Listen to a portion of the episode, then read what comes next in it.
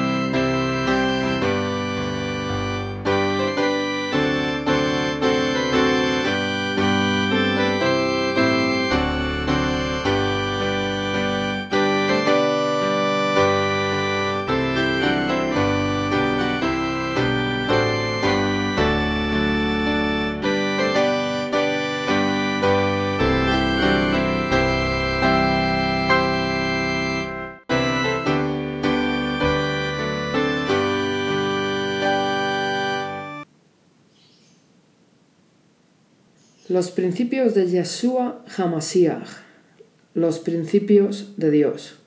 Este episodio es el número 18 y se llama Los principios de Yeshua Hamashiach. Hoy vamos a profundizar en la razón por la que Yeshua vino a salvar, pero no necesariamente vino a salvar el estado del mundo como algunos esperaban en el momento de su paso por la tierra. En el episodio 4 del podcast del Reino Real reflexionamos sobre cómo cambió el estado de la voluntad de Dios para su pueblo en la tierra, donde ellos se enfrentaron a Samuel y declararon que querían un rey terrenal. Desde este punto avanzamos rápidamente hasta los días de Yeshua, donde acabamos de celebrar su nacimiento en la tierra, pero ahora nos centraremos en la realidad de por qué estaba aquí. Vayamos, si sois tan amables en la Biblia, a Mateo capítulo 18 versículos del 1 al 6. Mateo capítulo 18 versículos del 1 al 6.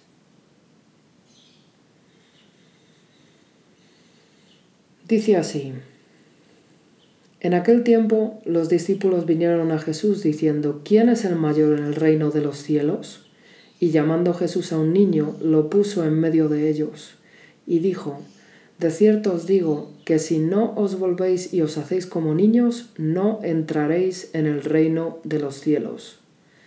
Así que cualquiera que se humille como este niño, ese es el mayor en el reino de los cielos y cualquiera que reciba en mi nombre a un niño como este, a mí me recibe. Y cualquiera que haga tropezar a alguno de estos pequeños que creen en mí, mejor le fuera que se le colgase al cuello una piedra de molino de asno y que se le hundiese en lo profundo del mar. ¿De qué mar habló Jesús? ¿Y a quién se refiere cuando dice que atará una piedra de molino y los arrojará al mar? Bueno, hermanos, si nos remontamos a la época de Moisés, en Éxodo 15:40, dice, los carros y el ejército del faraón los echó al mar.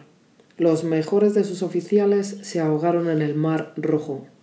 ¿Quiénes eran esos soldados?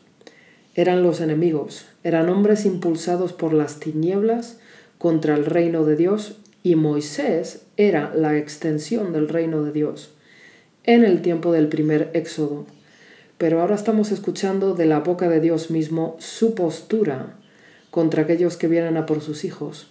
Eso es una promesa y una amenaza para el enemigo de primera mano, o sea, directamente de Dios, como vemos aquí en Mateo capítulo 18, versículo 6, y en este caso no a través de uno de sus muchos profetas. Durante el tiempo de Yeshua, él se dedicó a sanar, como nos recuerda en Lucas 5:32. Dice, no ha venido a llamar a justos, sino a pecadores al arrepentimiento. Ahora reflexionaremos sobre evitar el mal. Y prácticamente nos iríamos a Primera de Pedro, capítulo 3, versículo 9. Primera de Pedro, capítulo 3, versículo 9. Dice, no devolviendo mal por mal, ni maldición por maldición, sino por el contrario, bendiciendo, sabiendo que fuisteis llamados para que heredaseis bendición. Tenemos también Primera de Timoteo, capítulo 3, versículo 3. Primera de Timoteo, capítulo 3, versículo 3. No dado al vino, no pendenciero, no codicioso de ganancias deshonestas, sino amable, apacible, no avaro. Nos vamos ahora, hermanos, al Antiguo Testamento, a Oseas capítulo 4, versículo 2. Oseas capítulo 4, versículo 2. Perjurar, mentir, matar, hurtar y adulterar prevalecen, y homicidio tras homicidio se suceden. Vamos ahora a Proverbios capítulo 3, versículo 29. Proverbios capítulo 3, versículo 29. No intentes mal contra tu prójimo que habita confiado junto a ti. Vamos ahora al Salmo capítulo 11, versículo 5. Salmo 11, versículo 5.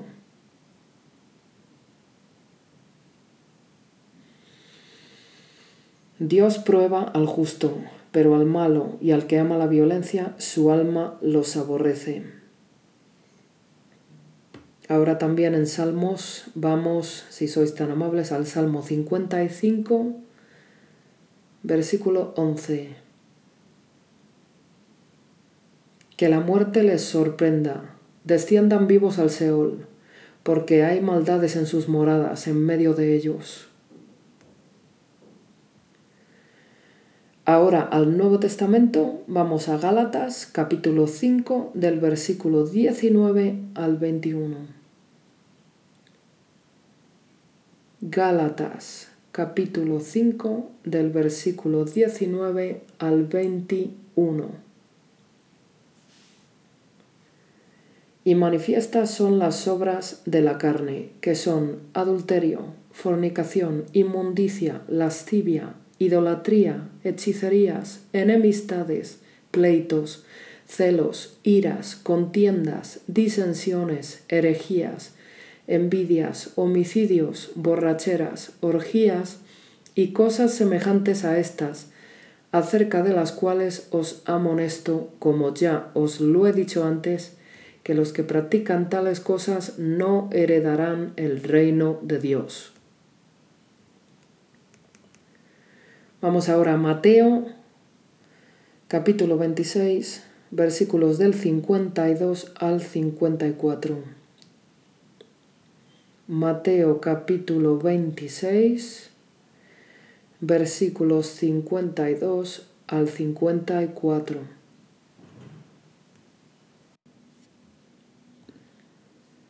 Entonces Jesús le dijo, vuelve tu espada a su lugar, porque todos los que tomen espada, a espada perecerán. ¿Acaso piensas que no puedo ahora orar a mi Padre y que Él no me daría más de doce legiones de ángeles? Pero ¿cómo entonces se cumplirían las escrituras de que es necesario que así se haga? Glorias a Dios.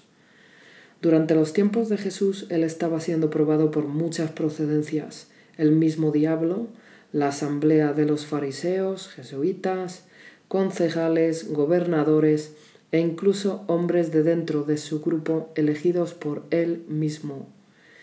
Pues estos hombres no empezaron a unirse a la causa de Jesús basándose en su plena creencia en él, y de hecho algunos como Pedro tropezarían en su fe, pero a uno que se le permitió entrar, quizás el último seleccionado fue Judas Iscariote, él desafiaría a Jesús sobre el dinero utilizado para los pobres, pero lo más interesante es lo que realmente quería de Jesús. Entonces miramos al criminal Barrabás, que fue escogido para ser liberado en vez de Jesús. Barrabás tenía una milicia de judíos que trató de derrocar al gobierno romano y de hecho causó la pérdida por la muerte de muchos de sus seguidores e incluso tomó la vida de un soldado romano. Y esta es la razón por la que estaba siendo juzgado. Si nos remontamos al primer testamento, allí el rey David dirigió ejércitos de hombres contra sus enemigos de la mano del más alto Dios. Dios estaba allí permitiendo que estos enemigos fueran masacrados, que fracasaran, porque estaban en contra de los hombres de Dios y eran malos. Pero ahora llegamos al Nuevo Testamento y esto ha cambiado. Algunas personas se desconciertan sobre por qué en el primer testamento, o sea, el Antiguo Testamento, había una carga sobre los enemigos en lo físico, pero ahora en el Nuevo Testamento un nuevo cambio, el cual es más espiritual, es resistir al diablo. Cuando la gente en el Antiguo Testamento reconsideró a su Dios, el Dios viviente, ellos le dieron la espalda, sintieron que era mejor tener un rey aquí en la tierra para supervisarlos pero lo que no se dieron cuenta es que ellos, las tribus originales de Israel, del Dios de Abraham, estaban eligiendo un rey humano en lugar del único y verdadero Dios y rey de toda la creación. Así que imagina que estos son tus hijos y se han revelado y elegido su propio camino, y hasta el punto de que ya no intervendrás para su bienestar, porque tus hijos han elegido otra fuente como su proveedor, por así decirlo.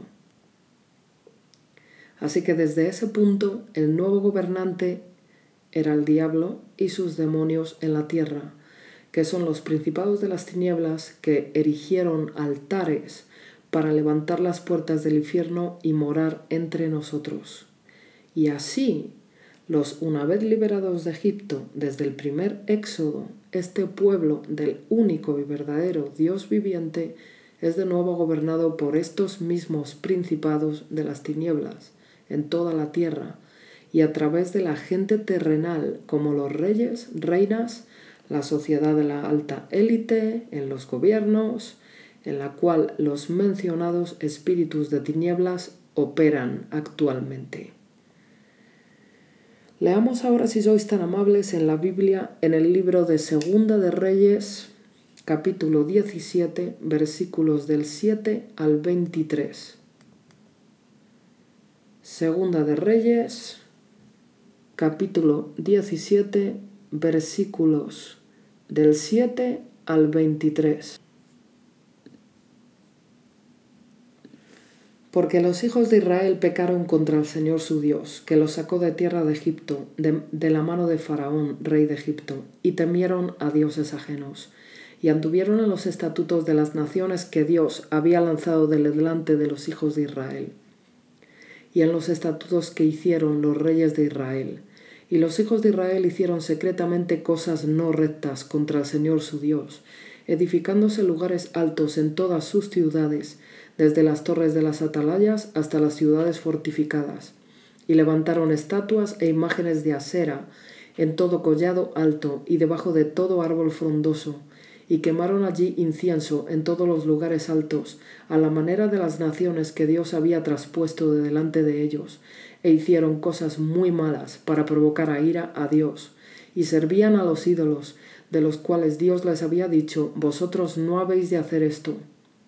Dios amonestó entonces a Israel y a Judá por medio de todos los profetas y de todos los videntes, diciendo, Volveos de vuestros malos caminos y guardad mis mandamientos y también mis ordenanzas, conforme a todas las leyes que yo prescribí a vuestros padres, y que os he enviado por medio de mis siervos los profetas. Mas ellos no obedecieron, antes endurecieron su cerviz, como la cerviz de sus padres, los cuales no creyeron en el Señor su Dios. Y desecharon sus estatutos y el pacto que él había hecho con sus padres y los testimonios que él había prescrito a ellos. Y siguieron la vanidad y se hicieron vanos y fueron en pos de las naciones que estaban alrededor de ellos, de las cuales Dios les había mandado que no hiciesen a la manera de ellas. Dejaron todos los mandamientos del Señor su Dios y se hicieron imágenes fundidas de dos becerros y también imágenes de acera, y adoraron a todo el ejército de los cielos y sirvieron a Baal, e hicieron pasar a sus hijos y a sus hijas por fuego, y se dieron a adivinaciones y agüeros, y se entregaron a hacer lo malo ante los ojos de Dios, provocándole a ira. Dios, por tanto, se airó en gran manera contra Israel, y los quitó de delante de su rostro, y no quedó sino solo la tribu de Judá. Mas ni aun Judá guardó los mandamientos del Señor su Dios, sino que anduvieron en los estatutos de Israel, los cuales habían ellos hecho, y desechó Dios a toda la descendencia de Israel, y los afligió, y los entregó en manos de saqueadores, hasta echarlos de su presencia porque separó a Israel de la casa de David, y ellos hicieron rey a Jeroboam, hijo de Nabat. Y Jeroboam apartó a Israel de en pos de Dios, y les hizo cometer gran pecado. Y los hijos de Israel anduvieron en todos los pecados de Jeroboam que él hizo, sin apartarse de ellos, hasta que Dios quitó a Israel de delante de su rostro, como él lo había dicho, por medio de todos los profetas, sus siervos, e Israel fue llevado cautivo de su tierra a Asiria hasta hoy. Y al elegir esto, hermanos, la gente de la tierra es nuevamente esclavizada por estos reinos de la oscuridad y principados.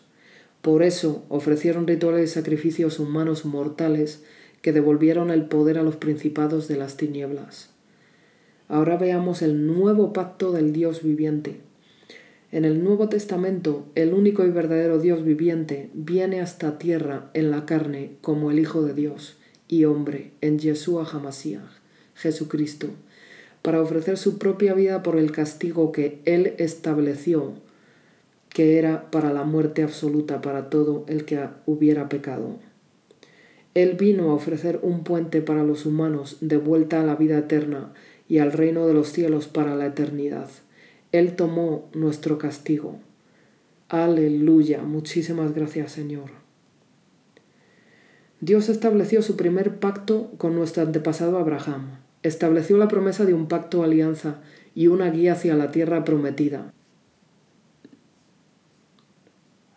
El linaje de Abraham fue la primera tribu de Israel que reconoció al único y verdadero Dios vivo. De hecho, estaba preparado para sacrificar a su único hijo, Isaac, como señal de su verdadero compromiso con Dios. Un ángel apareció ante él para detenerlo, y se reconoció en el reino de Dios que la lealtad de Abraham al Dios vivo estaba sólidamente establecida. Santidad al nombre del Señor. Sin embargo, más tarde las tribus de Israel se dividirían y el templo de Israel construido por el rey Salomón sería asolado, derribado y los israelitas dispersados entre las naciones. En el Nuevo Testamento se amplía un nuevo pacto y se aclaran al máximo las condiciones del pueblo de Dios. Gracias a Dios. Cuando Jesús llegó, trajo y plantó semillas de esperanza para devolver la vida a su pueblo. Sin embargo, su pueblo como unidad no estaba preparado para este nuevo pacto, ya que seguía atascado en las viejas formas de luchar para derrocar a los gobiernos y el pueblo estaba cansado, estaban hartos bajo el dominio de Roma. Así que en el tiempo de Cristo, él procedía y marchaba adelante con su misión de educar, sanar a los enfermos, levantar a los muertos y establecer su mensaje y sus principios. Mientras que simultáneamente Barrabás conspiraba para derrocar al gobierno romano y Judas trabajaba con los concilios secretos del gobierno dentro de las comodidades y doctrinas fariseas para tratar de llevar a Israel de vuelta al poder y utilizar a Jesús como la cabeza de su misión y movimiento, incluso sin su consentimiento directo. Judas cuestionaría muchas actividades de la misión de los apóstoles, pero nunca se sinceró sobre sus actos en el trabajo de los concilios y consejos secretos de los sumos sacerdotes y fariseos y el complot contra Roma a través de Barrabás. Estos hombres estaban cansados del poder de Roma. Durante generaciones saquearon las ciudades de los judíos tomando comida, bienes, dinero, a través de los impuestos y en algunos casos donde la gente estaba en deuda y no podía pagar sus impuestos. Tomaban a los miembros de sus familias como esclavos hasta que sus deudas fueran satisfechas. Sin embargo, en la mayoría de los casos su gente permanecía cautiva y se les hacía trabajar para pagar las deudas de las familias. Así que al ver esta larga lista de actos horribles hacia el pueblo judío, uno puede realmente entender las circunstancias y su anhelo de volver a una nación con poder y riqueza, como la que estaban viendo en el reinado de Roma, sobre muchas regiones. En Mateo 27, versículo 16, Barrabás es denominado un preso famoso. En Marcos 15, versículo 7, escritura la cual hace también eco a Lucas 23, versículo 19, él estaba en la cárcel por sedición en la ciudad y por un homicidio, lo cual sabemos que fue en contra de las fuerzas ocupantes romanas. Juan 18:40 lo describe como un ladrón. Así que por esta misma época, Barrabás decide reunir a sus hombres que no eran rivales para el ejército romano, ni en postura física, ni en armamento, ni en armas, y los haría marchar hacia una trampa mortal, donde sus hombres sufrirían pérdidas de vidas y sucumbirían al ejército de Roma. Frustrado entonces por la pérdida de tantos hombres, Barrabás decide tender una emboscada a unos soldados romanos matando a uno de ellos y siendo luego condenado a muerte por Poncio Pilato. Mientras tanto, como se dice en Mateo capítulo 26 versículo 4, ellos, el consejo del sumo sacerdote de nombre Caifás, conspiran para arrestar a Jesús y hacer que lo maten. Estos son los concilios secretos que estaban conspirando contra el reino de Dios.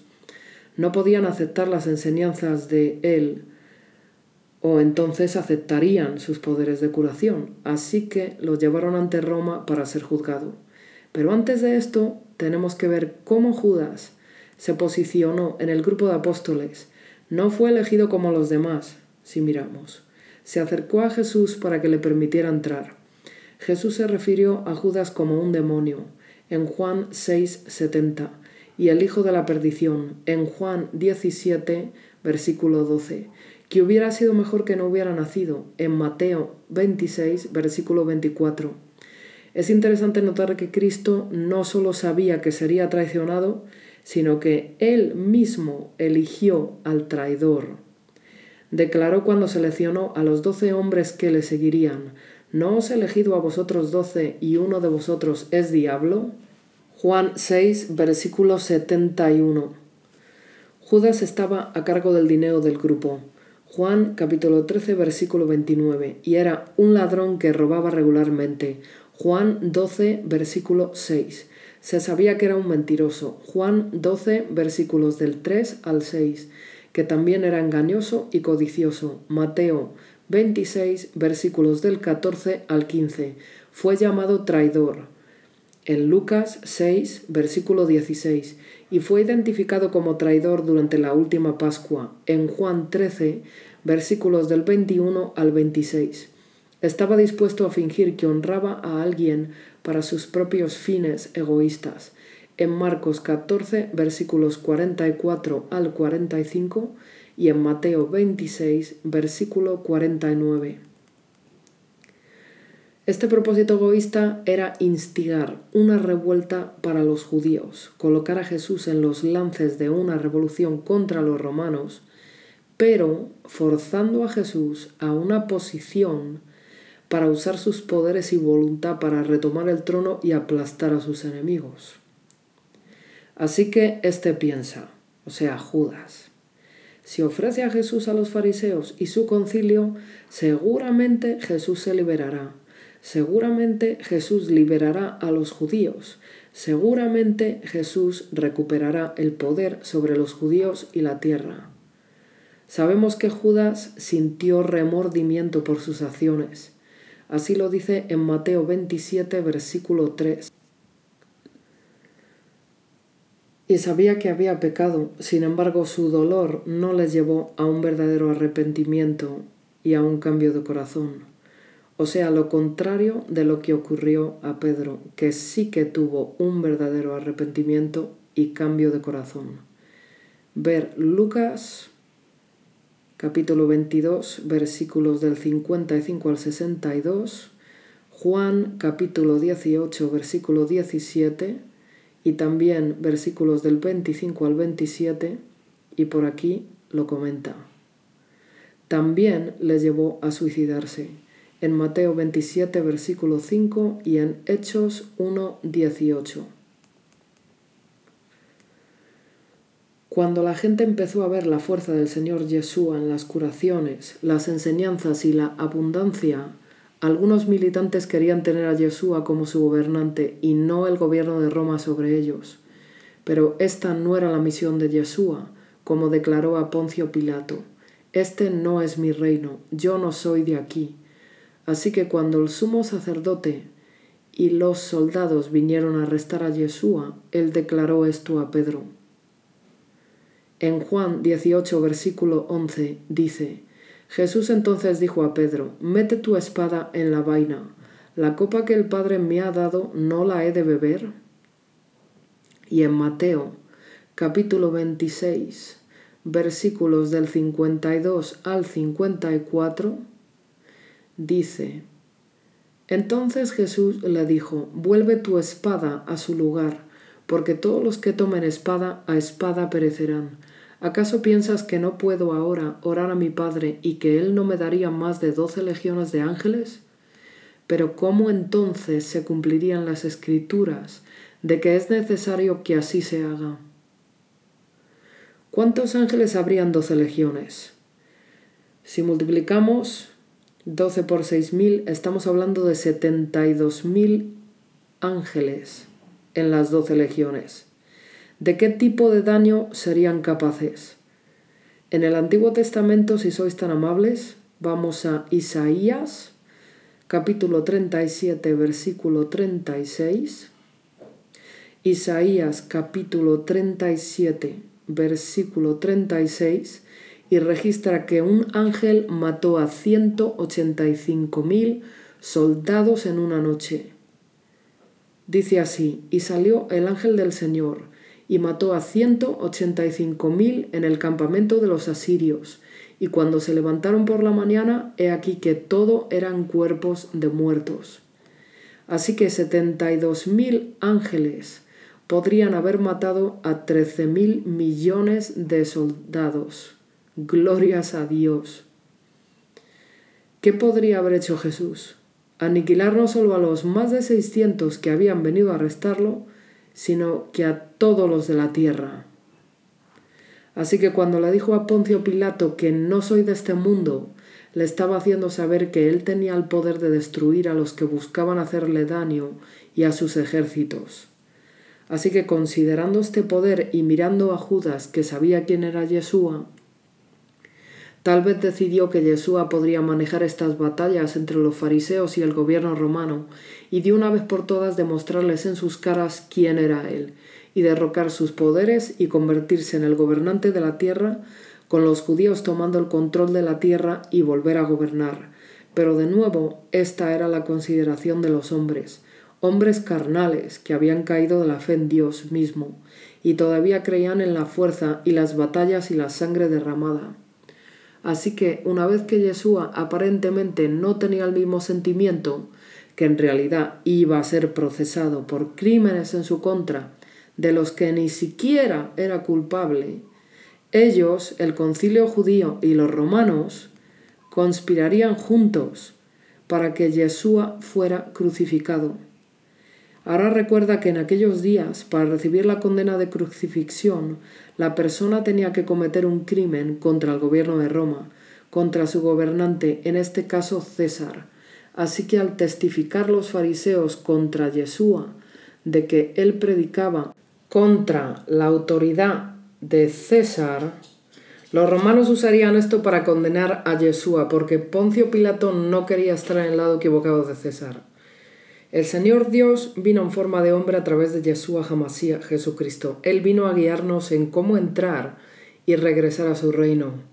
Él nos dio ejemplos claros como lo dijo Mateo 18. El Señor quiere que cada hombre y mujer se rinda a Él, que deje sus caminos de guerra, que deje los caminos de este mundo, que busque en sus caminos los de Dios, y en su reino y su poder para liberarnos de nuestros enemigos. Los enemigos residen en cada comunidad, abundan cuando la gente no mira al único Dios viviente. Cuando elegimos a hombres injustos para gobernar, estaremos sujetos a toda la fuerza del mal sobre nuestras vidas. Cuando ponemos a Dios a la cabeza de nuestras vidas, entonces Él obligará incluso a nuestros enemigos a tratar con nosotros de una manera buena. Ahora mismo en la Tierra hay muchas cabezas que van en diferentes direcciones, creyendo que está bien divulgar en formas pecaminosas, que no habrá precio que pagar, que Dios no está vivo y eligen fácilmente la voluntad de Satanás sobre la voluntad de Dios, la justicia de Dios. ¿Has considerado alguna vez lo fácil que es decir sí a los actos malvados del mundo y lo difícil que es defender el bien? La masa va en una dirección sin cuestionar la validez de la justicia de Dios. Consideran el mal por el bien y no llaman al mal mal. Porque, ¿qué es una buena señal para lo que es malo? Nada, porque sigue siendo el mal.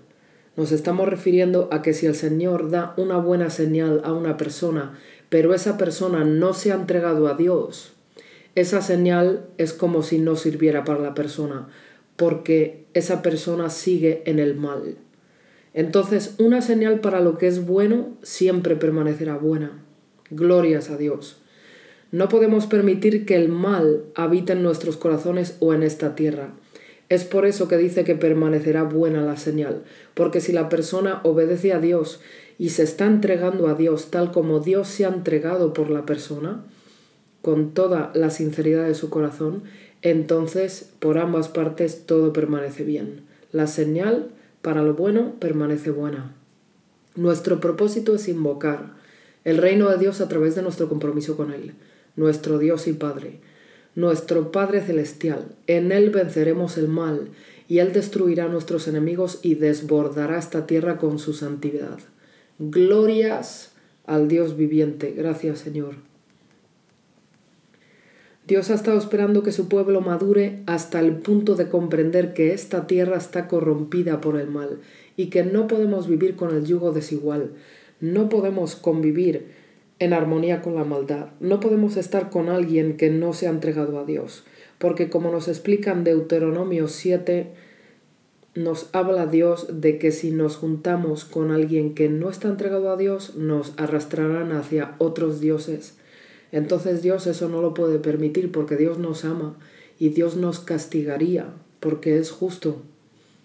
Entonces no puede haber yugos desiguales. Tenemos que estar con personas que verdaderamente se hayan entregado a Dios y estén viviendo en obediencia hacia Él. Tenemos que tomar una posición en contra de la maldad y considerar la promesa del Señor a su pueblo en 2 Crónicas 7:14.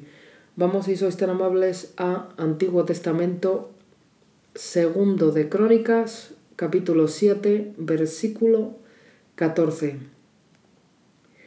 Dice así, si se humillara mi pueblo, sobre el cual mi nombre es invocado, y oraren y buscaren mi rostro, y se convirtieren de sus malos caminos, entonces yo oiré desde los cielos, y perdonaré sus pecados y sanaré su tierra.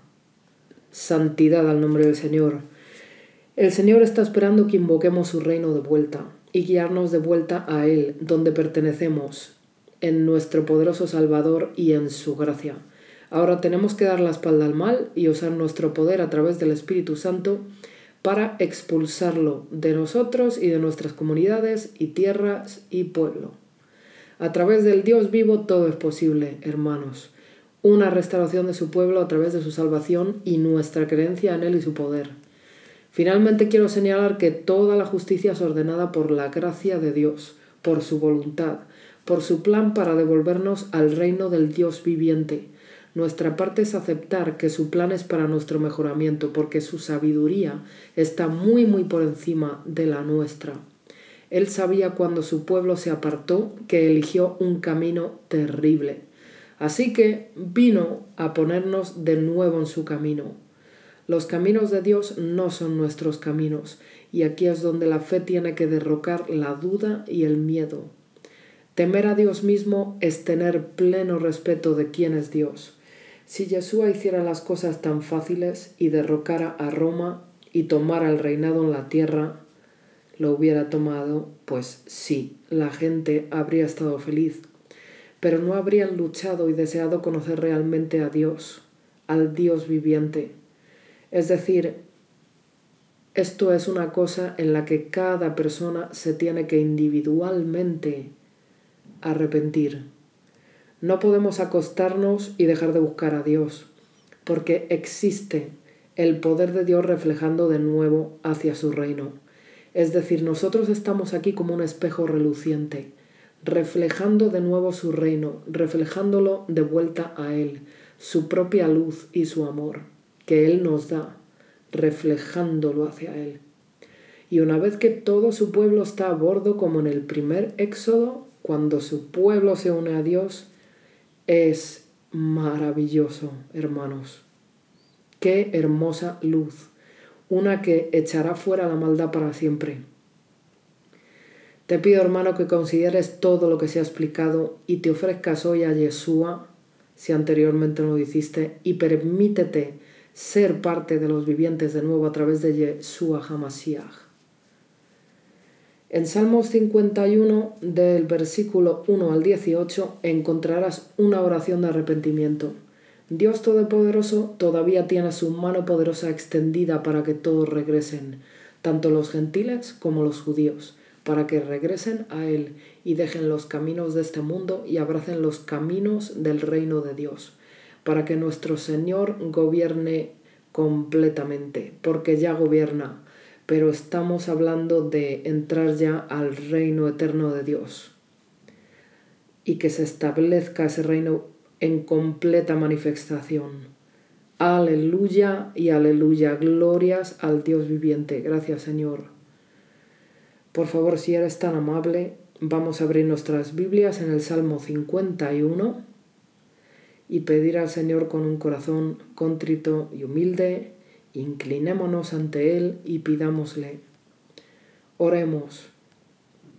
Ten piedad de mí, oh Dios, conforme a tu misericordia Conforme a la multitud de tus piedades, borra mis rebeliones, lávame más y más de mi maldad, y límpiame de mi pecado, porque yo reconozco mis rebeliones, y mi pecado está siempre delante de mí. Contra ti, contra ti solo he pecado, y he hecho lo malo delante de tus ojos, para que sea reconocido justo en tu palabra, y tenido por puro en tu juicio. He aquí, en maldad he sido formado, y en pecado me concibió mi madre. He aquí, tú amas la verdad en lo íntimo, y en lo secreto me has hecho comprender sabiduría. Purifícame con hisopo y seré limpio, lávame y seré más blanco que la nieve. Hazme oír gozo y alegría, y se recrearán los huesos que has abatido. Esconde tu rostro de mis pecados y borra todas mis maldades. Crea en mí, oh Dios, un corazón limpio, y renueva un espíritu recto dentro de mí. No me eches de delante de ti, y no quites de mí tu Santo Espíritu. Vuélveme el gozo de tu salvación, y Espíritu noble me sustente. Entonces enseñaré a los transgresores tus caminos, y los pecadores se convertirán a ti. Líbrame de homicidios, oh Dios, Dios de mi salvación. Cantará mi lengua tu justicia.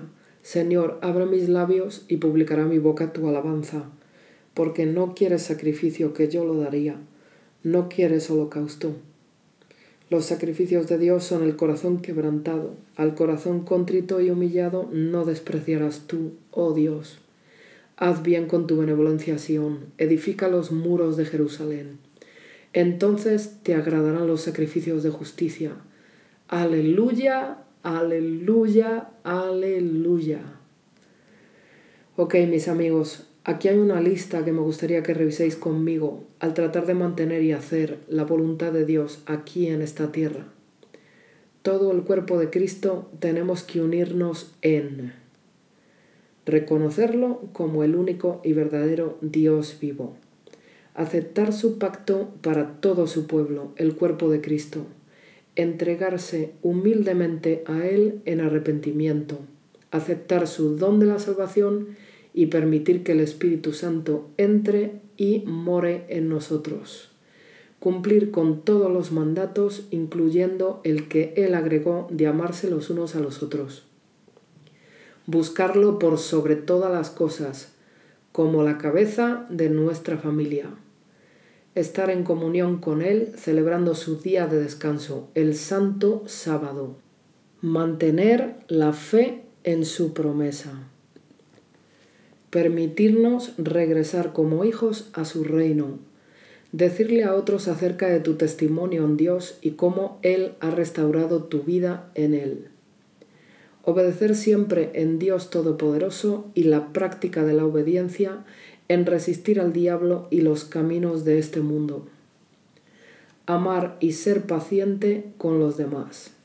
Leer sus palabras y testamentos en la Biblia leer toda la Biblia y aprender sobre él a través del Espíritu Santo.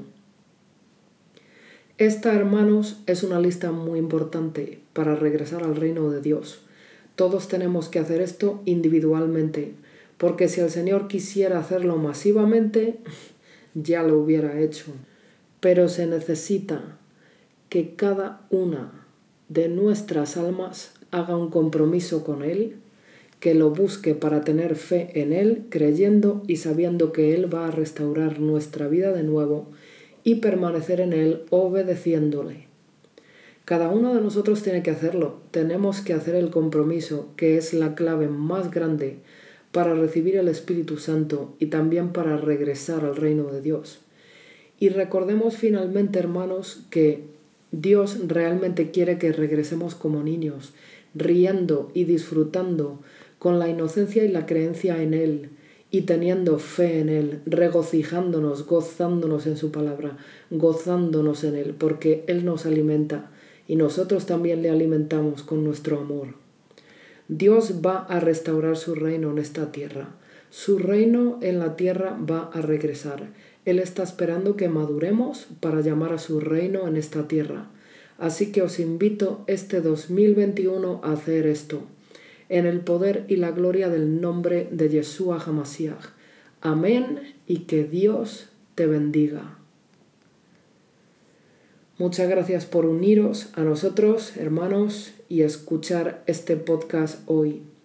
Queremos que por favor consideres estos mensajes del Señor.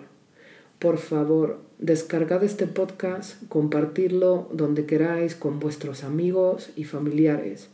Nos podéis encontrar en iTunes, iHeartRadio y Listening Notes in LA y FM Player. Que el Señor te acompañe en tu viaje de regreso a Él. Elige el 2021 como el año en que te comprometiste desde ahora y para siempre con el Señor, para el regreso a tu vida la cual es solo en Dios. Un agradecimiento especial a gospelriver.com por el tema Give of Your Best to the Master. Dios os bendiga a todos y cada uno de vosotros, mis hermanos, que la paz de Dios sea con vosotros y nos vemos en el próximo podcast. Glorias a Dios. Amén.